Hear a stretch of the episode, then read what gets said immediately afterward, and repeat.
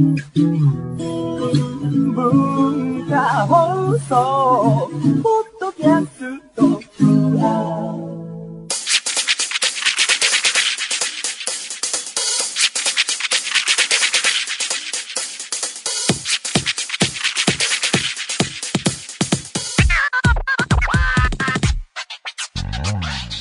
こんばんは。内山聖輝のワンルーム。パーソナリティの内山聖輝です、えー5月も中盤に入ってきましてもう本当にすっかり暖かくなってきたなと思うんですがそんな中私が久々にハマっていたゲームがあったんですけどプレイステーション4 Life is Strange これクリアしましてこれ面白かったですね。あのゲームの内容としてはなんかアドベンチャーゲームっていうらしいですねこういうの。会話の選択肢を選んでいってこうその自分が選んだことによってその人生が変わっていくみたいな。まあでもやってる感じとしてはそれにプラスしてこう海外ドラマを見ているような雰囲気っていうか自分でこう入り介入できる海外ドラマっていうかそのチャプターがいくつかあるんですけどそのチャプターが終わるところ終わってると次のチャプターの予告とかがちょっと入る感じとかもね結構ドラマっぽかったんですけどね。で主人公はアメリカの女子高生で写真を勉強している子なんですけども彼女はあの短い時間短時間ならば巻き戻せるっていう特殊能力を持っていてだからそれがあることによって選択肢選ぶんだけれどもえー場所によっては選んだ結果選んでその後のちょっとした結果を見てその能力で戻すことによって違う選択肢を選んでみるみたいな。それで、えーいくつか見てじゃあこれを選ぼうっていうのもできるっていうのが特徴なんですけどいやこれが本当に面白くてですね、えー要はあちらを立てればこちらが立たずの連続なんですよ。ジレンマ。つまりこういう短い時間巻き戻せる能力があるんだけれどもみんなを救えるわけじゃないっていう。だから何かを得るためには何かを犠牲にしなければならないっていうのがいくつも張り巡らされていてそれを自分の中でじゃあこっちをチョイスしたらこれが失われるとかこっちをチョイスしたら今度はあれが失われるとかっていうのをこういくつもキャラクターの背景事情などを読み解いていくことによってそれがいくつもあってそれでこういろいろ変わっていくのが面白かったんですよね。だから一種こうモラルとか倫理の授業の内容に近いような感じっていうかあの本でマーティン・コーエンという人が書いた倫理問題101問っていうのがあるんですけどこれね僕の家のどっかにあるはずなんですよ。で見つからなくてねしかもこれね全部は読めてなくてね半分ぐらい読んだと思うんですけどこれねどっかにもあると思うんですけどもね文庫かなんかで出てたと思うんですけどこれもなんか結構似ていて倫理問題のこう答えの出ない究極の、え問題みたいなのあるじゃないですか。そういうのがいくつも並んであって、えーその選んだ、えー考え方にはこういう思想なり、えー主義が、えー背景としてあるみたいなのが解説してあるんですけど例えば目の前に海なり水辺で溺れた人が1人いてでもう少し離れたところには5人溺れていると。でこの1人を助けたら5人は間に合わない。で5人を助けに行ったらなんか1人は間に合わないみたいななんか要はなんかそういうどっちかを選んでもどっちかは失われるみたいなそういうニュアンスの問題がいくつも並んでるような話だと思うんですけど。で例えばこうじゃあ1人か5人かって言われて5人多い方がいいからそっち選ぶかって思うとそのドラマの作り方としてはその1人の方が身内だったらどうするとかそういういくつもの事情を挟んだ、えー倫理的な問題がですね、えー、Life is Strange 的なるものなのかなって思ったんですけどと同時にこう自分が発した一言がその人に影響を与えてその影響を与えた結果何か大きなことにつながっていくというか些細な行動が後々の大きなものにつながっていくっていうのも描いていたし「まあ、Life is Strange」っていうのはこうそういうのがいくつも組み合わさって複雑に絡み合って世界というものが成り立っているっていうか世界はこうジレンマで溢れているんだということ。をでも溢れていて答えの出ない問題だからといってこう踏みとどまっていてもいけないっていうかとはいえ進んでいかなきゃいけないっていうのがなんとなく僕が感じ取ったものだし面白いなと思ったところでしたね。で、問題はですね、次何のゲームをやるかっていうね、気になったのはですね、ファークライプライマルっていうのがあって、これもね、海外のゲームだったと思うんですけど、舞台はね、石器時代なんですよ。なんかマンモスとかもこう、カッポしてるような。そこで生き抜くっていう 焚き火とかして、こう、獲物を捕まえてきて食べたりするんじゃないかな。なんかそれでなんか食料をゲットして、あの、生き抜けみたいな感じのゲームにちょっと興味持ちましたね。でもあれ難しそうだし、結構ハードコアな内容でね、どうかなと思う部分もありつつ、あとはフォールアウト4っていうね、ライムスターの歌丸さんがすごい絶賛してたゲームもね、気になってはいるんですけどもね、結構難しそうでね、どっちも。あと、ゲームってこうやってハマっちゃうと他のことを本当にないがしろにしてしまうというか、もう、あ、じゃあ今日も起きたからこれやろうみたいになって、どんどんなんか他のことやらなくなっちゃう可能性もあるので、ちょっと休憩を、時間を置こうかなと、えー、ふうに思っております。とはいえ、ライフイズストレンジとっても面白かったです。それでは内山聖輝のワンルームスタートです。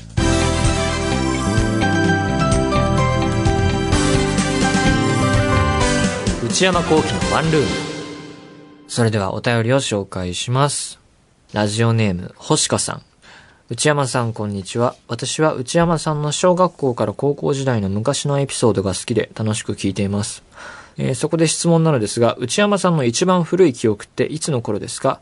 私の一番古い記憶は結構昔で、1歳半ぐらいの頃、母に甘えて嬉しいという感情だけをぼんやり覚えています。何か遥か昔の印象的な出来事や感情を覚えていらっしゃいますか？なんとなくとても記憶力が良さそうなイメージを抱いています。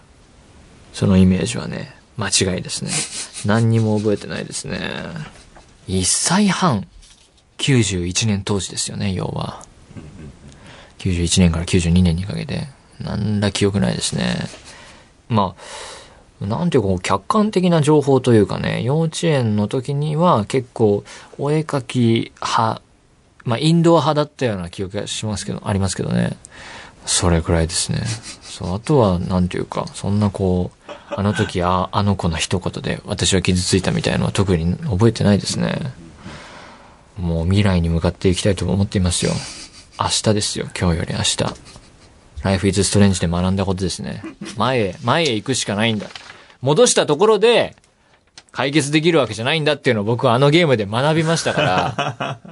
振り返っててもしょうがないんですよ。あの時、じゃあ戻って、ああしたらどうなるんだっていうね。ちょっとやった人はわかると思うんですけど、みんなもやってほしい。えー、そして、ラジオネーム、はるあさん。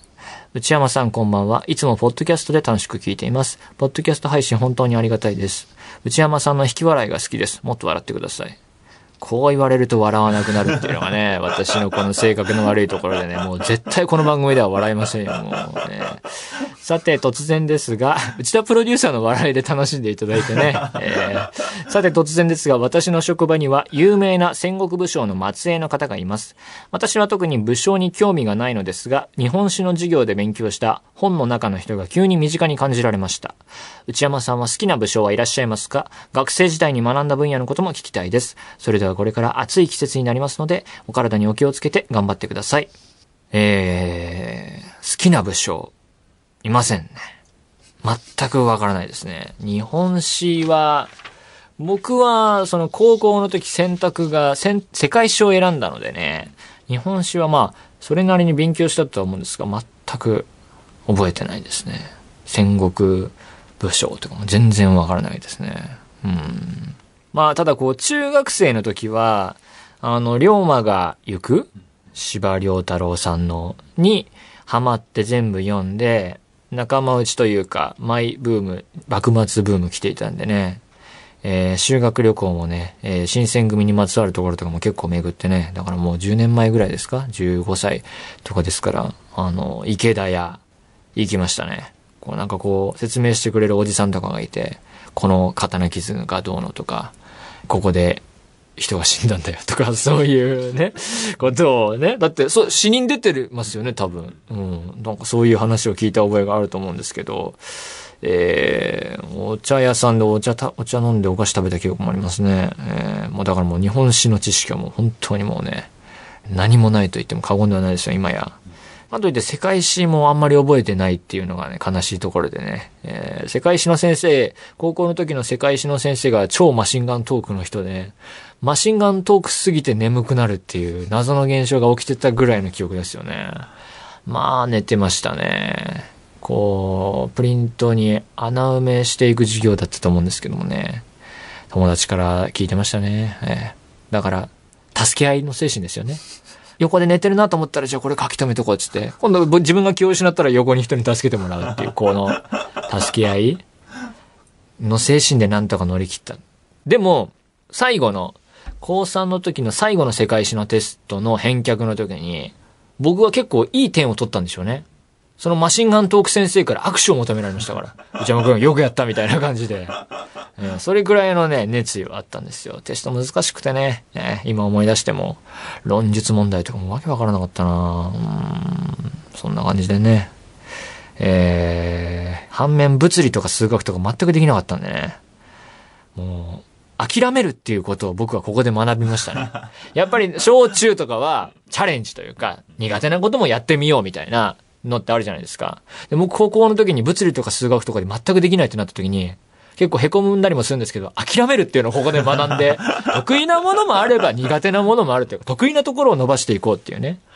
と同時に小ずるいことというか、僕の学校はこのレベル別で大体この成績の予想がついたので、このレベルにさえ残留していれば、取れる成績はこれくらい見込めるから、この科目でこれくらい取っとけば、あとは他でカバーすれば、なんとかなるっていうのでね、このレベル残留するっていうのをね、えー、頑張ってましたね。それぐらいですかね。このレベル上がり下がりの激しさっていう話もまた長くなるんですが、またそれはおいおい。というわけで、えー、皆さんこのような形で何でもいいので送ってみてください。皆様からのお便り引き続きお待ちしております。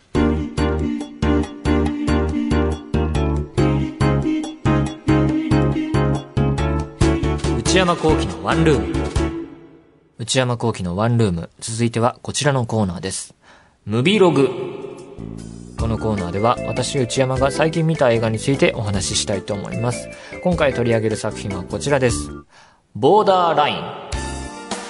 えー、この映画、現代はシカリオって読むのかな ?S-I-C-A-R-I-O RIO で殺し屋っていう意味らしいんですけれども、えー、2015年のアメリカ映画で監督はドゥニ・ビルヌーブという人です。カナダ出身の監督です。えー、過去の作品としてはですね、僕、えー、ドニー・ビルヌーブ監督の作品は、えー、初めて見たんですけれども、複製された男、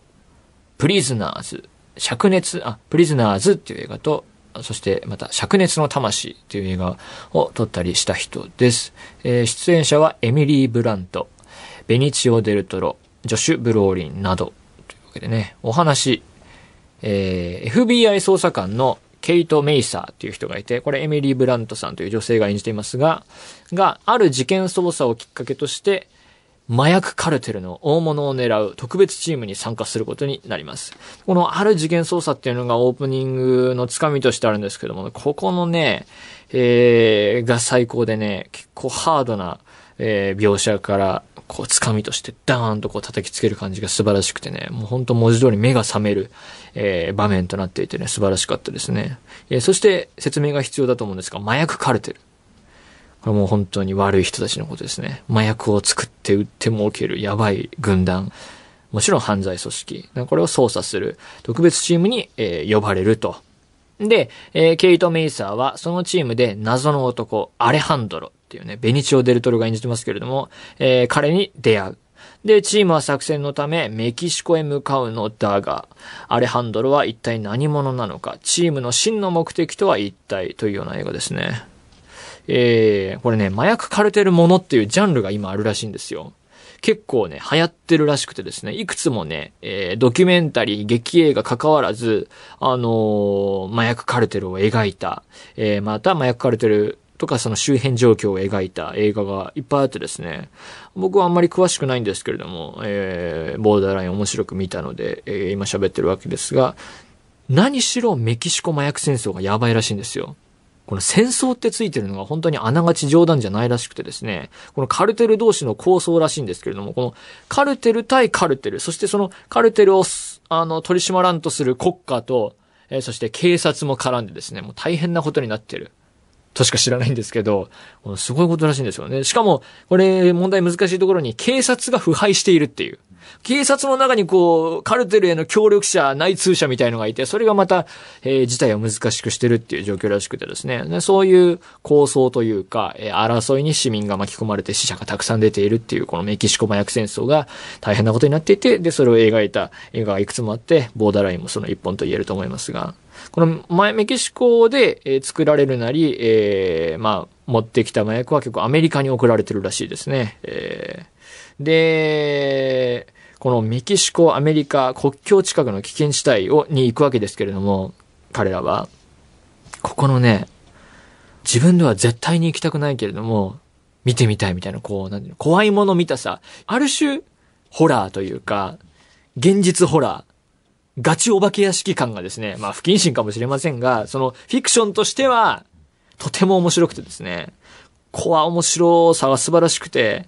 この、あの、その地帯に行くとですね、死体が平気でぶら下がっていると、その街角に。なんか見せしめで殺されたりしたらしいんですけども、その、その日常市民がすぐそばにいて、死体もぶら下がっている。そして銃撃戦が聞こえてきても、まあまあまあ、そんなもんだろうっていうような日本日常茶飯時間がですね、素晴らしかったですね。この、怖い、面白い、自分で行きたくないけど、見てみたいっていうような、こう、こういう好奇心を誘うシーンが素晴らしかったですね。あとは、意表をつく構成と展開になっていて、そこが良かったと思いますね。何せ、映画が終わってドーンってこうエンドロールに入った瞬間ですね、僕心の中で、え、これで終わりなのって思ったんですね。で、なんでかっていうとですね、こう、いわゆるアメリカ映画、これ定義は難しいですが、こういう基本的な流れとして、まあ、ケイトがチームに参加する、え、その特別捜査のチームに参加する、だけれども、うまくいかない場面が、え、中盤であって、チームの一員として認められない。なんならこう、女のくせにとか言われてですね、えー、帰れとかも言われるかもしれない。そういう場面があって、えー、ケイトが努力して、最初は仲悪かったチームのメンバーとかとも、なんかこう打ち解けていったり、この謎の師匠アレハンドロみたいのが、えー、最初は無口なんですけれども、少しずつ人間性が見えてくるエピソードがあったりして、こう、あの、教えを受けるようになっていって、えー、彼らの助言もあって成長していって、そしてケイトの何らかの活躍で、ある種の作戦が成功して、エンドロールっていうのが基本的な、ね、予想のつきやすい流れだと思うんですが、全くこうはならないっていうのがボーダーラインの面白さだと思いますね。なんか、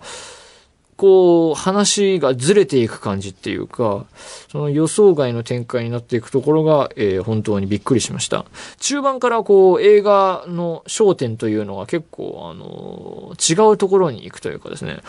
なるほど、そういう意味だったのかっていうのにいろいろ気づく映画でしたね。でもそれってこう、メキシコ麻薬戦争の現実の厳しさというか、いわゆるフィクション的な、え、ヒーロー、ヒロイン物語になり得ない、あの、ハードコアな現実があるんだよっていう提示の仕方として、そういうのを選んだのかもしれませんが、だからそういう意味で甘さのない映画だったっていうのも、あの、好きですね。えー、だからこう、いわゆる主人公の成長、イニシエーション的な描写、そういうのでも、もないし、えー、人間関係が変化していって、何らかの、えー、何かを得ようとする、何かを達成しようとするという流れでもないっていうのがね、あの、そのドラ、ドライというか、厳しいハードな感じが、えー、とても好きでした。また、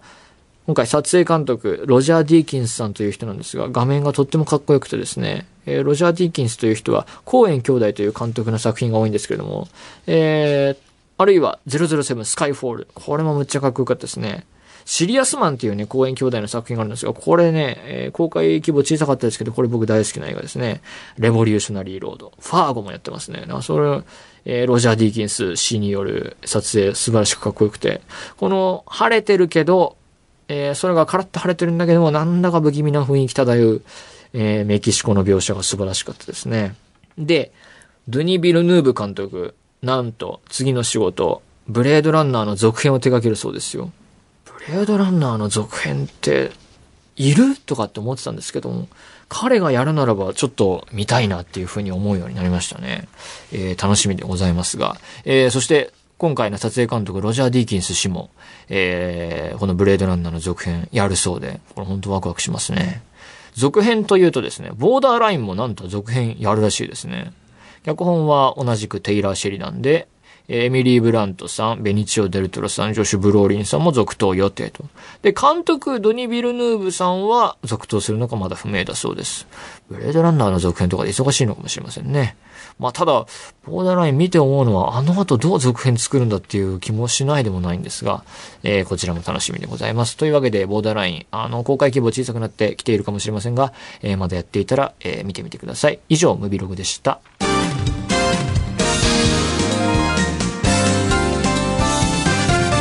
内山幸喜のワンルーム。内山さんこれ買いです。こちらは買い物部署の私内山の財布をこじ開けられるような買いな商品をリスナーの皆さんにお勧めしていただくコーナーです。早速紹介してまいりましょう。ラジオネームゆかしさん。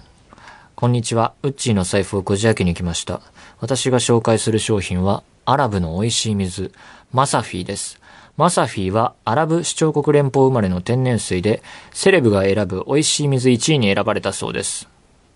マサフィーの魅力は日本人の飲み慣れた軟水、そして常温でも美味しい水のため、冷え性や新陳代謝を気にする人も体を冷やすことなく美味しく飲むことができるという点です。だからお腹の弱いウッチーでもごくごく飲めますよ。口コミによるとミネラルウォーターの中でも群を抜いた甘く滑らかな喉越しが最高。苦味もほとんどないとのことです。どうでしょうこのお水。財布のチャック5ミリくらいは開きましたかね水ね。まず、僕、水に全くこだわりないんですよね。その、いわゆる、その水道水そのまんまでは飲まないけれども、この浄水器、みたいのがこう蛇口についていて、それ普通に飲んじゃうので、ミネラルウォーター普段全く買わないですね。で、さらに付け加えると、香水派ですね、多分。少なくとも。もう軟水はあんまりピンとこないですね。こだわりないけども。軟水か香水かって言われたら香水派ですね。で、お腹の弱いって書いてあるんですけど、僕別に水でお腹壊さないんですけど、そういう人もいるんですかねまあ、軟水香水はあるかもしれないですね。ああ、その僕、辛いもの、唐辛子が多分ダメなんで、水でどうなってことないから、特に気にしないで飲んじゃうんですけどね。うん、マサフィーはだから以上の理由で、すいませんが、買い、買いません。ラジオネーム、ネコロンさん、神奈川県26歳女性。内山様、スタッフの皆様、こんばんは。いつも楽しく拝聴しております。今回お勧めしたい商品はスマホケースです。しかも、ただのスマホケースではなく、16万円のスマホケース、ザ・スリットです。このスマホケースには現在でも航空機の部品に使用されている超超ジュラルミン A707S という最高の硬さを誇るジュラルミンでできていて、叩き落としても踏みつけてもスマホ本体はもちろんケースにも傷一つつきません。しかも 17g と超軽量。日本のロケット部品を作る町工場が作成している職人技と技術の推を集めた一品です。手のひらに先端技術と職人技の情熱の融合はいかがでしょうか？天候の変化の激しい今日この頃ですが、お風邪など召しませんよう、お体ご自愛ください。いや、これはいらないでしょう。だって16万あったらさ、あの、壊しても直せるじゃん。何回か、ね、何回も。まあ、一応見てあ、資料が今ここに。あ、かっこいいホームページですね。ザ・スリット。うんうん、なんか、牢屋みたいなケースだよ。こ格子っていうの？はいはいはい。16万2000、桁が違っても高いよね。まず、16万円あったら、落としたところで何回も直せますからね。それは、コストパフォーマンス悪いかなっていう気がするし、あと、僕、ケースとしては、今、アップル純正品のシリコンですかね、を使っていて、で、ノー画面シートでやってますから、これでね、いけると思うんですよ。これ落としても多分、ちょっと怖いから、そういうのやめましょうね。えー、だから、今んとこそれでね、大丈夫なんでね、うん、あの、見送らせていただきます。というわけで、引き続き、このような形で買い物部署の内山の財布をこじ開けられるような買いな商品を教えてください。以上、内山さんこれ買いです。でした。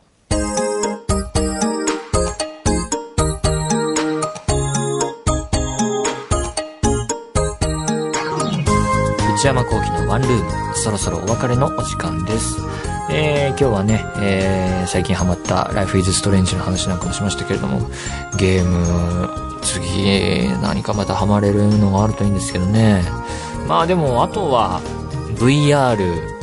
に期待してますから、それで面白いのがあったらいいなというふうに思っております。えー番組では皆さんからのメールをお待ちしています。あ、そうだ。さっき合間に調べたんですけど、あの、池田屋って跡地違うと思うあれ。池田屋じゃないわ。寺田屋のはかもしれません。ぐらいの日本史の知識っていうことなんですよね。うん。だから日本史メールはね、ちょっと期待しないで聞き流してください、そのあたりは。はい、えー、普通歌の他にもコーナーへの投稿も募集しています。オープニングトーク用のトークテーマを提案していただく内山さん、これで1分お願いします。えー、買い物部署の私の財布をこじ開けられるような買いな商品をお勧めしていただく内山さん、これ買いです。皆さんが体験したブルーな体験を教えていただくブルーアルバム。そして初上陸もののグルメを取り上げる初上陸キッチン。私が最近見た映画についてただひたすら語るムビーログ。映画以外の話題を取り上げるテーブルコラム。これらのコーナーで取り上げてほしいお店やテーマ、作品なども募集中です。アドレスは one.joqr.net one.joqr.net one の綴りは one です。番組公式ツイッターアカウントは、アットマーク、one, アンダーバー、joqr です。こちらもぜひチェックしてください。ポッドキャストも配信中です。配信時間は毎週月曜日のお昼12時予定です。それではまた来週、さようなら。